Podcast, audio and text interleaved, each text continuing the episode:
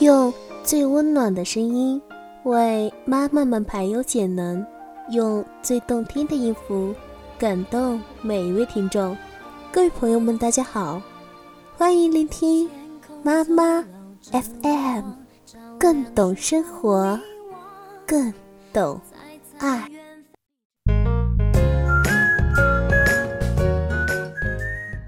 嘿，你好吗？我是小黎。今天小黎想和大家分享关于父母扼杀孩子快乐的共同点。每一个爸爸妈妈对孩子的爱都是肯定的，小黎的爸爸妈妈也是这样。可是小的时候，小黎真的很讨厌自己的家，也特别的讨厌自己的爸爸妈妈。我总觉得他们爱我的方式非常的让我痛苦。是的，是痛苦。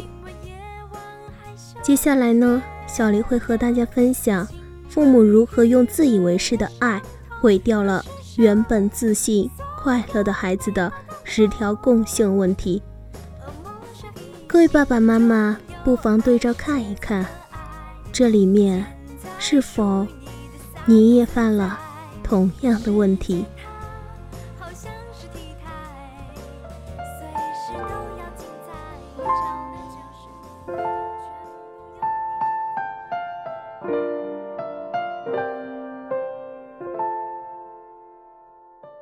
第一点，寄予孩子很高的期望，且追求完美。通常的说法是，期望越高，失望越大。为了不使自己失望，只能给孩子不断的施加压力。在这种情况下，孩子会迎合家长、迎合老师，甚至迎合社会评价，成为一个优秀的孩子。这样的优秀，往往忽略了孩子本身的需求。优秀是一把双刃的剑，当孩子为了家长的期许不断的迎合的时候，他就失去了自我，他的生命状态不再自在和流畅，他只能紧紧的抓住对他付出这么大代价得来的优秀。这样优秀的孩子是一枚炸弹，随时会被引爆，不是炸伤别人，就是炸坏自己。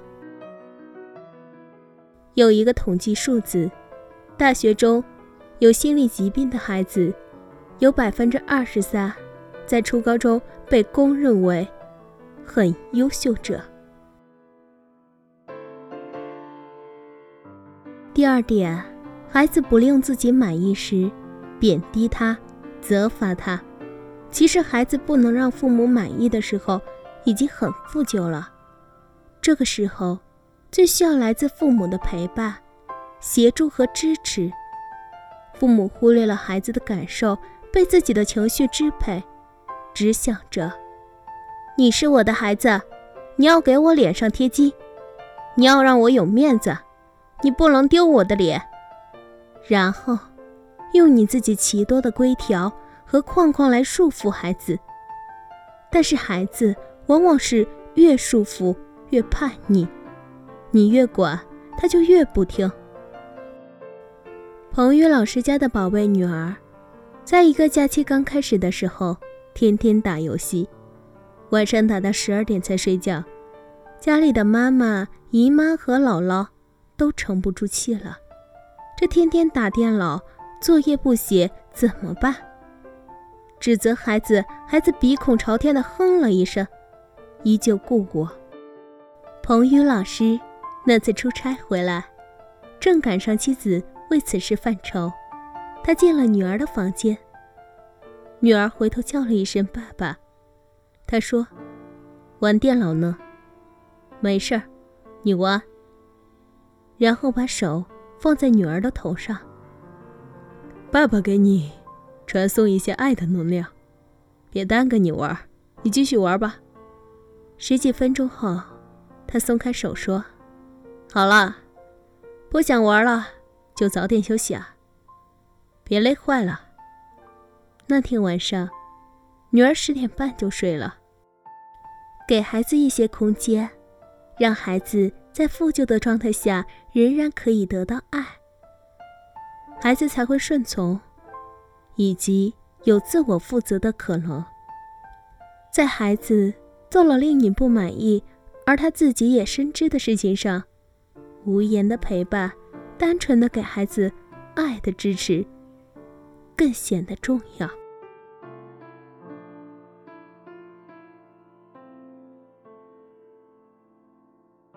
第三点，拿自己的孩子跟别的孩子比，这是所有家长的通病。彭宇老师说：“当你把比较的枷锁套给孩子，孩子就永远无法幸福。”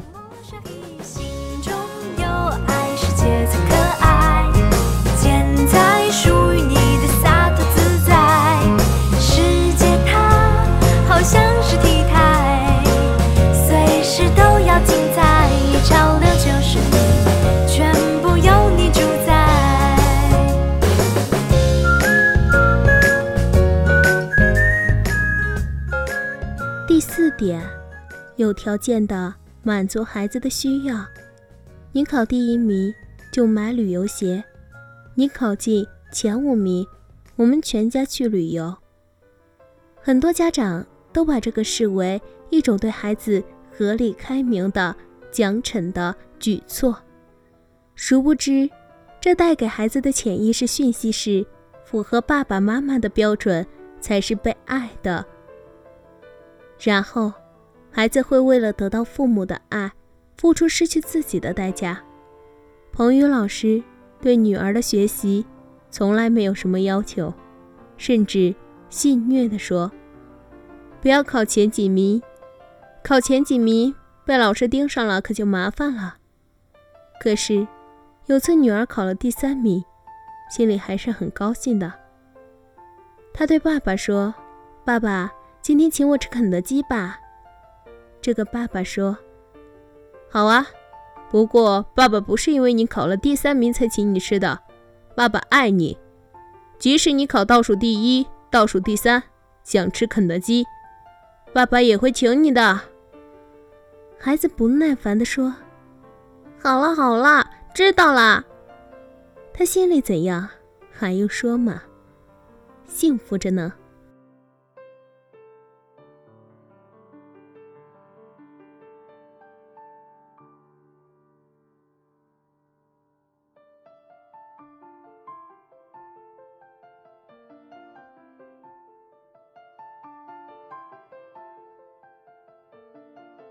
第五点，数落孩子的不是家长最乐意数落孩子，教导孩子。教导是每个家长都尤其热衷的一件事。有人从教导中感受到自己的威严，有人从教导中会有征服的快感。不管孩子是在嘴上说服气，还是心里服气，然而，最好的教是不言之教。数落孩子的不是，不是让孩子失去自信，就是让孩子丧失自尊。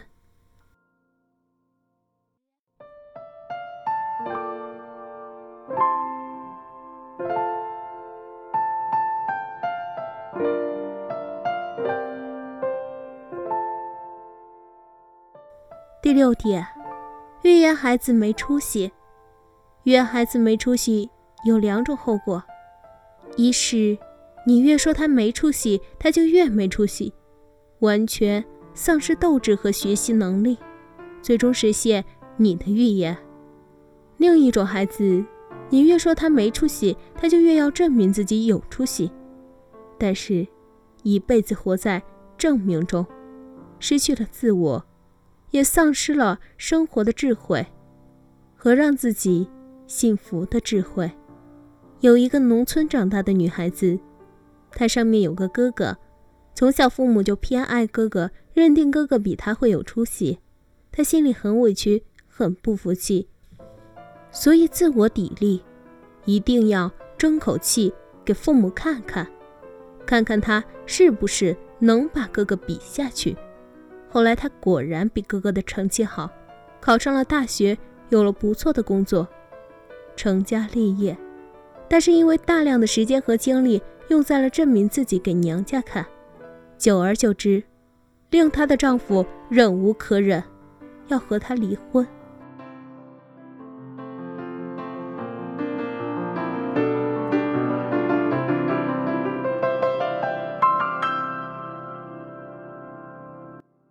第七点代替孩子做选择。孩子的心理独立期有三个阶段。分别是三岁、九岁和十二岁。小的时候，孩子自己吃饭，父母应关怀而不干涉。不要说你都吃到衣服上了，我来喂喂吧。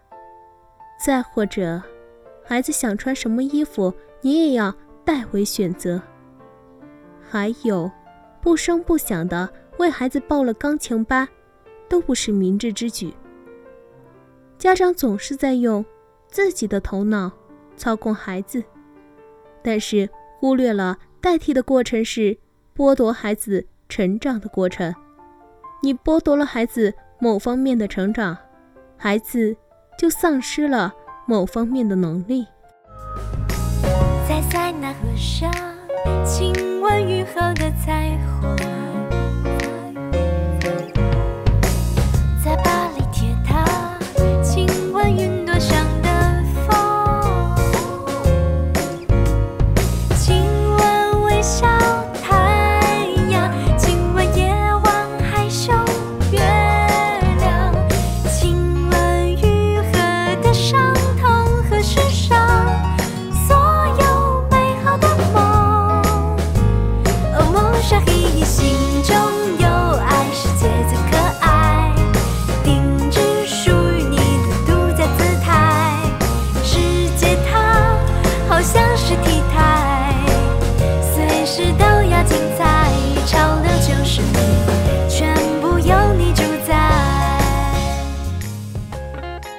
八点，限制孩子去做他想做的事。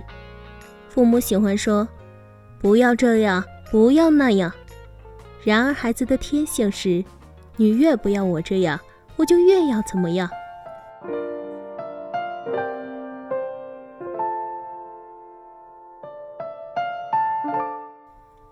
第九点，总是担心孩子，不认为孩子是有控制的能力。我认为孩子其实是可以的，所以你觉得最好的办法就是去担心，可是结果却恰恰相反。你担心孩子早恋，孩子一定早恋；你担心孩子网瘾，孩子一定网瘾。有个妈妈，在孩子上小学一年级的时候，就在经过一家网吧时警告孩子：“看见没，这是网吧。”很多孩子一进去就变坏了，你可不能进去。一天又一天，一开始孩子不明白，但是心里极好奇。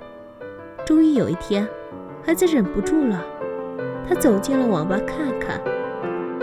再后来，孩子便有了网瘾了。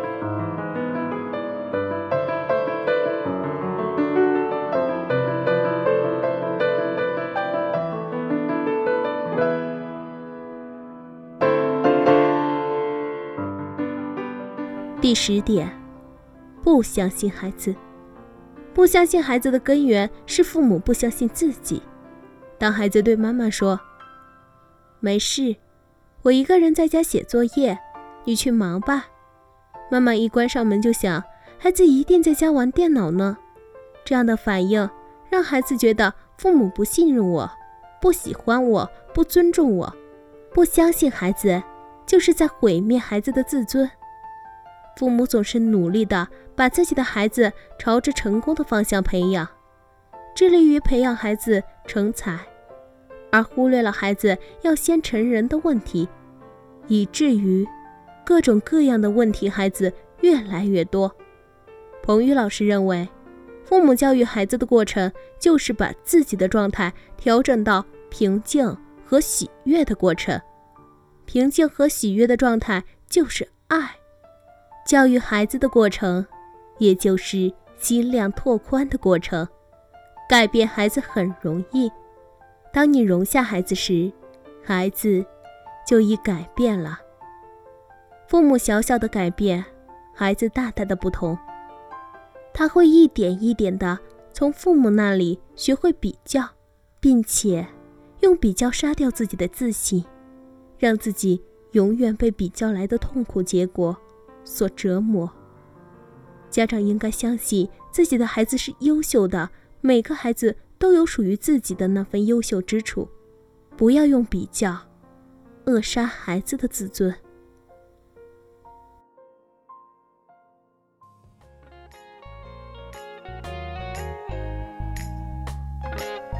感谢乐贝亲子网编辑整理。